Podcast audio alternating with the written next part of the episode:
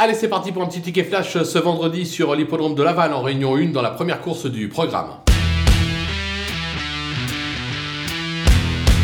Dans cette épreuve, on va tenter un 2 sur 4 avec deux chevaux qui semblent assez sûrs au papier. On commence par l'As Gendréen euh, qui traverse une belle passe actuellement, comme en atteste ses deux dernières tentatives. Une deuxième place, puis dernièrement un succès. Alexandre Brivard lui sera associé, valeur sûre. On fonce, on va se méfier du numéro 3, Genevrier, euh, qui euh, reste sur une probante troisième place. Juste avant, c'était quatrième. On a la sensation qu'il cherche sa course.